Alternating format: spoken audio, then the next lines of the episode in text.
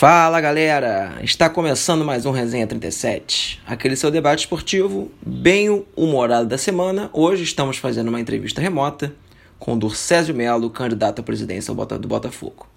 É, Durcésio, primeiramente gostaria de agradecer ao esforço para conceder essa entrevista para a gente de uma maneira um pouco fora do normal, né? Mas vamos lá para a gente não perder tempo. Durcésio, é, nessa maluquice que está o futebol brasileiro, o Botafogo, afundado em dívidas, o futebol parado, não sabemos como é que vai ser muito bem a situação do futebol quando retornar, né? O que te motivou a lançar a candidatura oficialmente pelo Botafogo no meio disso tudo? Qual é o seu grande sonho se tornando presidente do Botafogo? Boa noite, ouvinte da, do Resenha. É, o que me levou a, me motivou a ser candidato à presidência do Botafogo foi, primeiramente, a paixão pelo Botafogo. É, e segundo, uma semente que foi é, plantada pelo Carlos Augusto Montenegro há alguns anos, e de que eu poderia, com a visão empresarial e talvez pelo meu jeito de ser, de conduzir, de gestão de pessoas, que eu poderia ajudar muito o Botafogo. Então, por isso que agora eu me me consolidei como candidato à, à presidência. Agora estou no momento certo, então agora eu posso tentar e fazer alguma coisa para ajudar o Botafogo. Tá?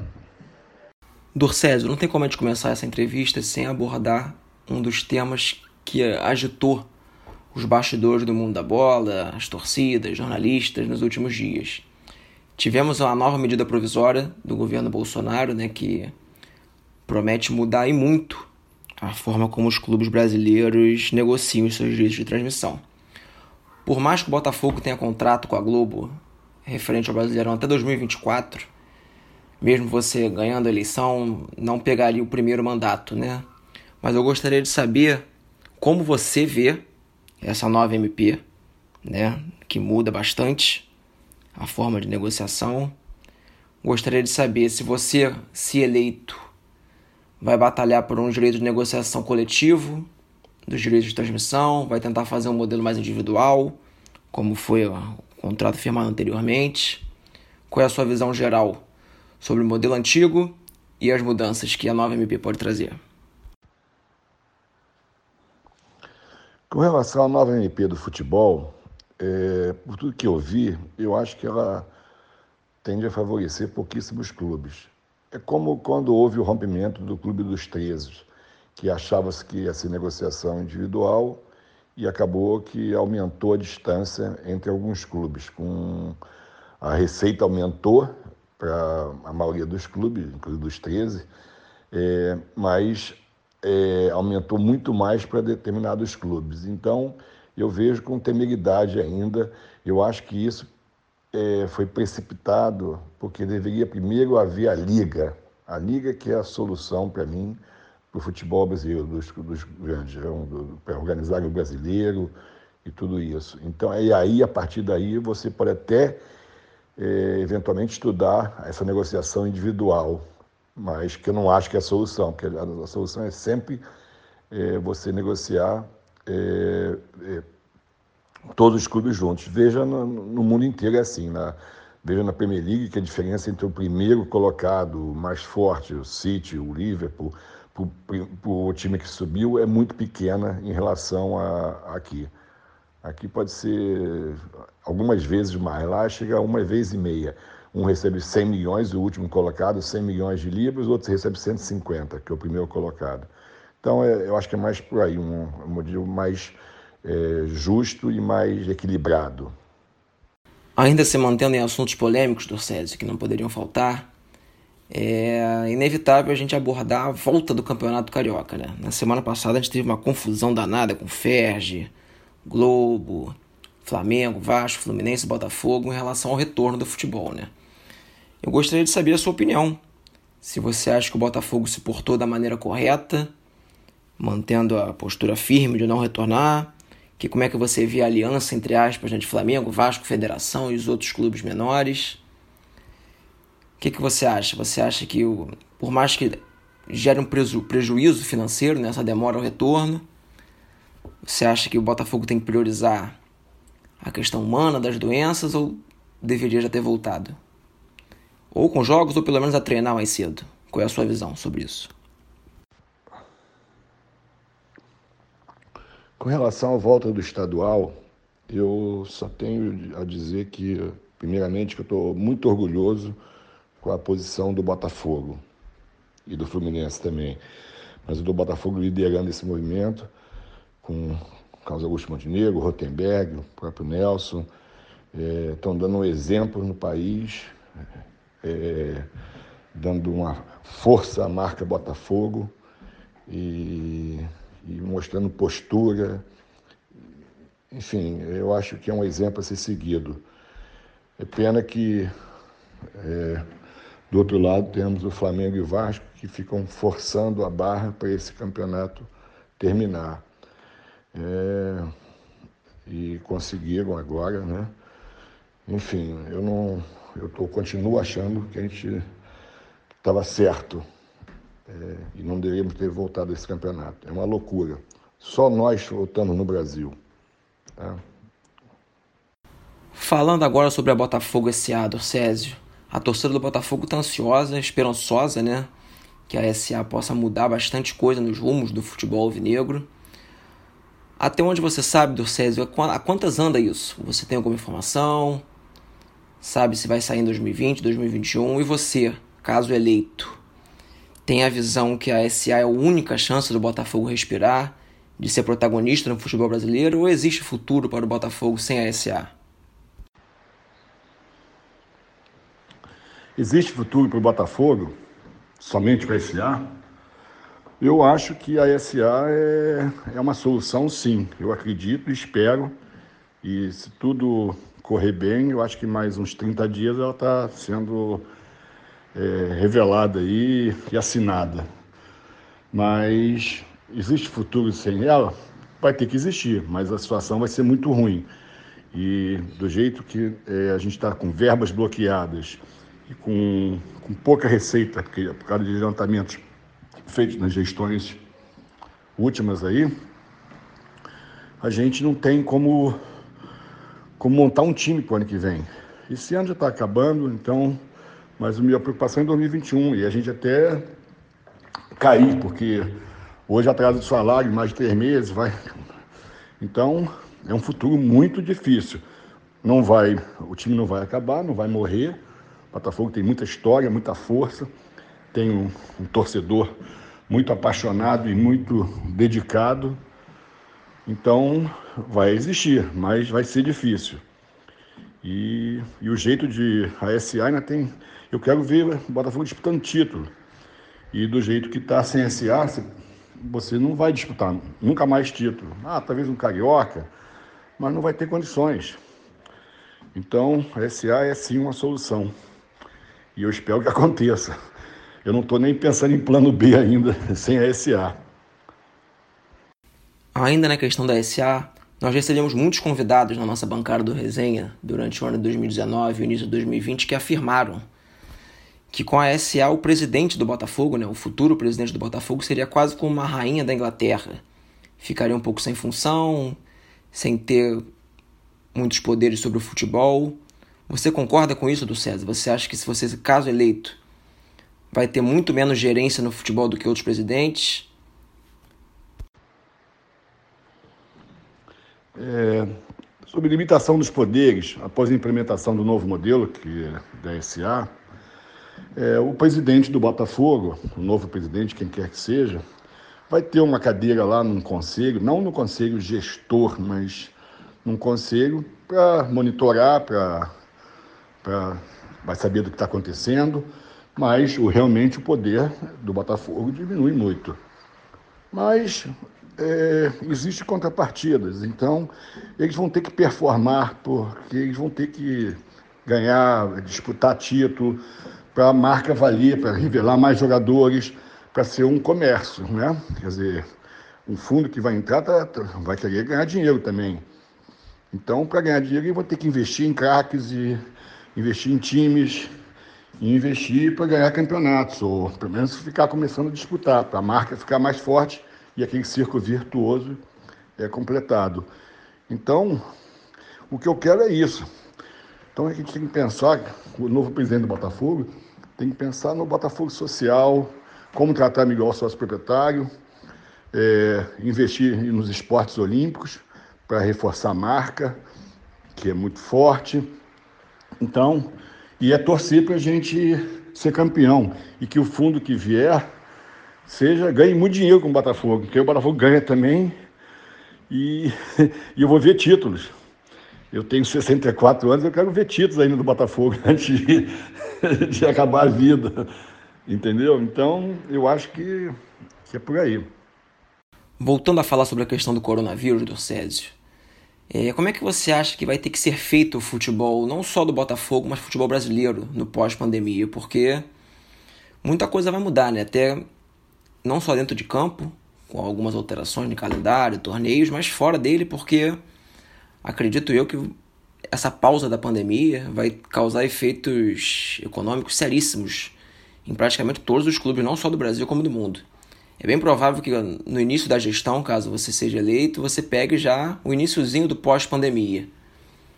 Como é que você acha que vai ter que ser o futebol depois desse período? Como é que vai ter que ser a gestão? As dificuldades vão ser grandes.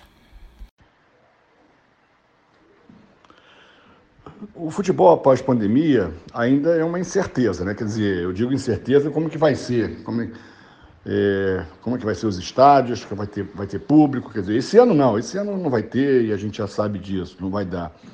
Mas vão descobrir a vacina e aí a vida volta um pouco ao normal.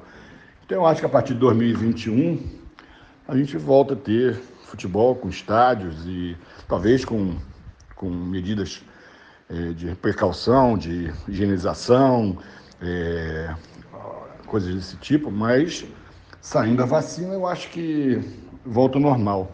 Ou pelo menos um, um normal pós-pandemia mesmo, que é, que é uma outra realidade. Muito se fala em gestão profissional, modernização do clube, dos clubes de futebol. Fala pra gente do César, tanto pro eleitor alvinegro como pro torcedor do Botafogo. Como é que vai ser a composição da sua chapa? Você pretende adotar vice-presidentes não remunerados, quer ter profissionais remunerados, mesmo que não sejam torcedores do Botafogo. Fala um pouquinho para o nosso ouvinte, até a nível de estatuto do clube, se permite, se não permite, se pretende mudar.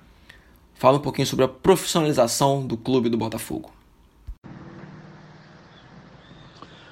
Olha só, eu acredito 100% na gestão profissional. E eu acho que isso é, tem que ser parte do modelo de qualquer clube, os clubes não podem ser mais geridos do jeito que são até hoje, que a cada eleição muda e eu sempre comparo com governos federais, estaduais e municipais, que não há responsabilidade, aí deixa dívida, não deixa dívida, não tem um, um plano de, é, estratégico de 10 anos, 20 anos, não existe isso, porque depende do conselho, as eleições mudam todo mundo e o cara o presidente que sai dá adeus, bota o um quadrinho lá e acabou, e se foi campeão, ótimo, se deixou algum legado, ótimo, mas se não deixou, vai outro que vem, vai fazer tudo do zero.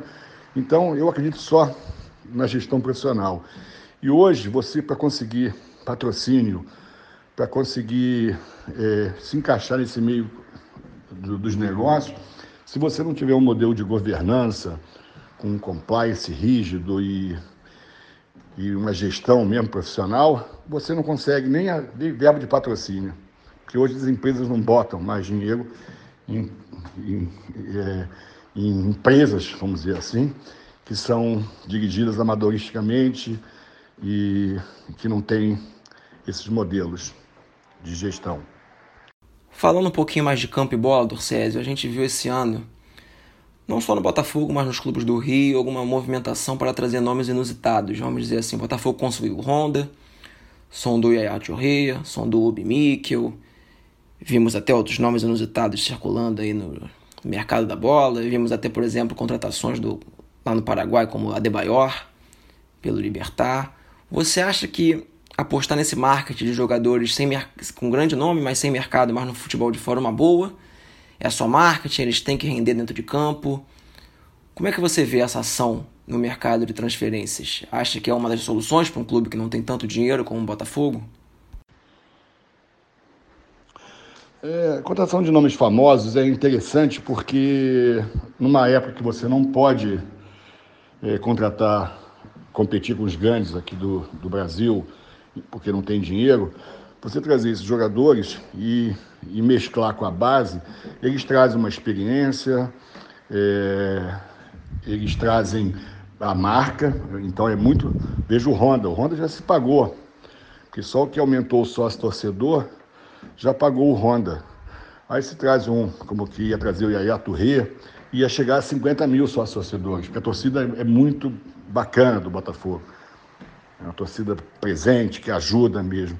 Então, eu acho válido, sim.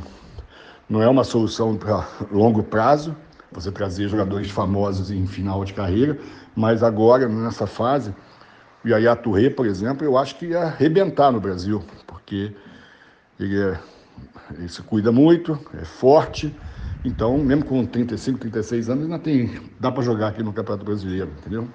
Talvez poupando um jogo ou outro, mas eu acho, eu acho válido, sim. Eu não, eu não discordo, não.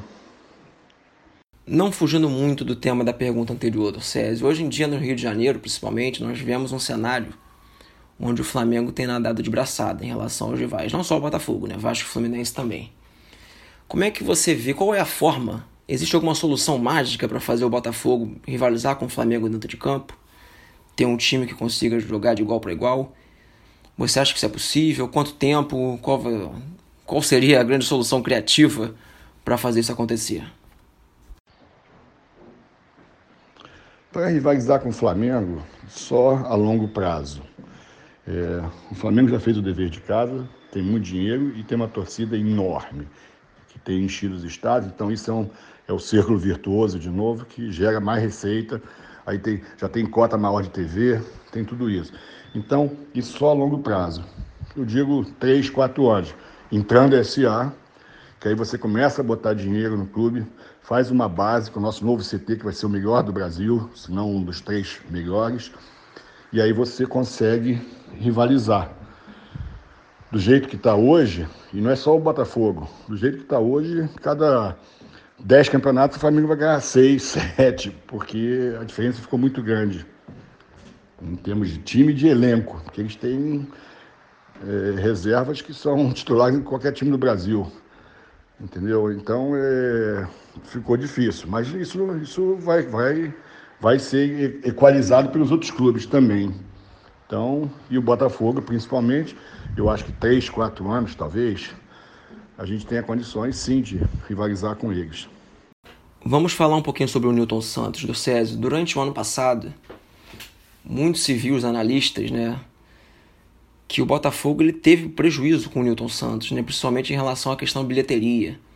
Eram raras as vezes que as partidas eram lucrativas. Por mais que a média do público do Botafogo tenha sido até um pouco mais alta que o normal, o, baixo preço do ingresso fez com que muitas vezes um, jogo com 20 mil pessoas desse prejuízo. Né? Como fazer o Newton Santos ser realmente uma grande ferramenta de lucro do Botafogo? Porque, por exemplo, o Palmeiras com o Allianz Parque, ele mudou de patamar financeiramente, né? Só para ficar no exemplo. Como é que você acha que o Botafogo pode fazer para o Newton Santos ser realmente uma grande arma financeira para o clube? A gestão do Newton Santos, bom, primeiramente vai passar para a SA. E eu, eu, continuo insistindo que eu acredito muito na SA e estou convicto que ela sai em, em pouco tempo. Mas no plano alternativo de, de, de ficar com é, o Botafogo ficar com SA, ficar com futebol e por conseguinte com o Milton Santos, eu acho que a primeira coisa é que você tem que ocupar o estádio. Não só no dia do jogo, com o que eles chamam match day, né? quer dizer, fazer atividades para atrair o, o, o torcedor para passar o dia no clube, como é lá fora.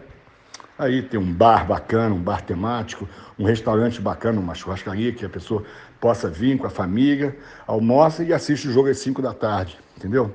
Coisas desse gênero. Então, eu acho que. E ocupar, ocupar mesmo com atividades. É, o entorno é, do Newton Santos é muito populoso e não tem muitas atividades. Então você botar coisas eh, de negócios é um poupa-tempo, é um laboratório médico, é um, uma farmácia, um banco, uma casa do pão de queijo. Tudo isso vai gerar receita para o Botafogo, vai ocupar. E aí você vende estacionamento, que a pessoa que vem vai pagar o estacionamento para coisa. Então você começa a gerar receita, porque do jeito que está hoje, hoje, se não me engano, ele dá um prejuízo de algo de 6 milhões, 7 milhões ano. Então, temos que mudar isso. Isso tem que mudar e não é, eu não acho tão difícil não, tá? E, e explorar mais o bar, é, enfim, tem muita coisa para fazer. Em relação ao sócio torcedor, Dorcésio, hoje em dia nós temos visto muitos clubes fazendo campanhas de associação em massa, as torcidas puxando hashtag. O Vasco, por exemplo, no final do ano teve um grande boom de sócios. O próprio Botafogo, no período da Libertadores, chegou próximo da casa dos 40 mil sócios, mas é muito normal a gente ver isso, esses grandes booms e alguns poucos meses depois o número de sócios baixa drasticamente. Como fidelizar o sócio torcedor? Como fazer o Botafogo ter 50, 60 mil sócios que não larguem o osso? É sempre muito condicionado ao resultado do campo? Fidelizar a torcida no sócio torcedor é um negócio sempre complicado. E não é no Botafogo, no, Brasil inteiro. O time vai bem, o sócio torcedor vai bem. Aí cai, é, o time está ruim, aí o sócio torcedor abandona.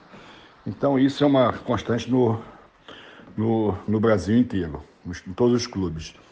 Então, com exceções de alguns que fizeram um plano de sócio torcedor muito bom, que é mais só do que o, o ir ao jogo de futebol, é, tem várias coisas que eles oferecem ao sócio torcedor, desde descontos e, e são planos talvez mais sólidos que você consegue reter. Então, é, tem um caso internacional, Palmeiras, enfim, é, que o do Vasco mesmo foi cresceu, né, foi bateu o recorde, era o maior e já começa a cair. E também foi um, um preço muito baixo. Aí não, não, não é o caso também. Né, que tem que ser caro, mas tem que ser um valor mínimo para você, para justificar a entrada no, no estádio, com gratuidade, essas coisas todas. Então, agora, tra trazer craques, por exemplo, mesmo craques, é, como a gente já falou anteriormente, craques em final de carreira, tipo Yaya Torres da vida.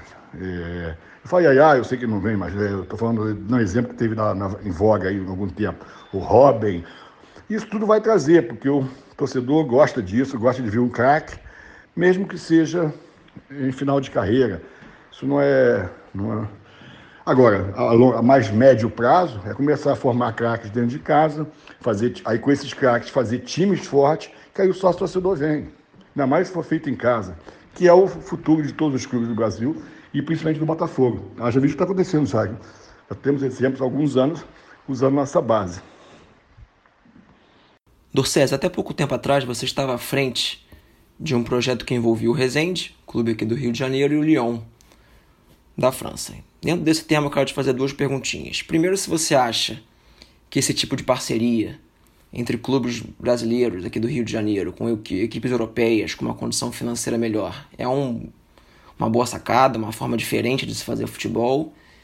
E a segunda pergunta é saber se você acha que pode ter algum conflito de interesse em relação à sua participação na Resende, com o clube europeu, um clube que tem por natureza vir aqui no Brasil, pegar grandes joias, o Botafogo é um clube formador, um clube que sempre precisa vender. Você acha que essa relação pode ser conflituosa, o pessoal pode não gostar? Como é que você vê esse cenário? É, a, a, parceria do Resende com o Lyon, bom, primeiro é a primeira parceria no Brasil, e eu digo não é parceria, é sociedade mesmo, que são sócios, é o primeiro caso no Brasil. Se dá para fazer com Botafogo, eu acho mais difícil, porque é, como eles têm participação pequena, é, você fazer isso num clube de, com torcida, com, que envolve paixão, é, é, que, e, e, e, de uma outra dimensão, como o Botafogo, que é uma das forças famosas do mundo, não é só do Brasil, é mais difícil. Impossível não é, mas é mais difícil. Porque os termos desses acordos tem alguns termos que são é, para, de alguma maneira, é, beneficiar o Lyon. E aí, para o Botafogo, isso seria mais difícil você fazer. Entendeu? Porque, por exemplo, uma das coisas que tem na cláusula, uma cláusula que tem é, é que eles têm preferência em jogadores da base, do sub-15, sub-17 sub-20. Então, é, mesmo que, que o Botafogo queira comprar um jogador do Resende, que seja um cracaço, que a gente revelou lá, ele não vai poder comprar, porque o, o, o Lyon tem preferência. Então, agora, voltando ao assunto, dá para fazer, mas não é, não é impossível. Mas eu acho que é muito mais difícil. Mas o modelo DSA vai resolver isso, que não deixa de ser. Inclusive, eu soube que tem clubes interessados, mas aí é ficar com a maior, maior, maior parte. É com 70%, é com 100% do Botafogo. Fala-se aí que tem o Manchester City, Juventus, já ouvi falar, tem clubes interessados nesse modelo do Botafogo, está muito bem feito da SA. É um, é um projeto muito bacana. Então é isso do Césio. Gostaria mais uma vez de agradecer a sua disponibilidade para gravar com a gente. Entrevista remota, né? Uma coisa que nesses tempos de pandemia é a única solução que a gente encontrou.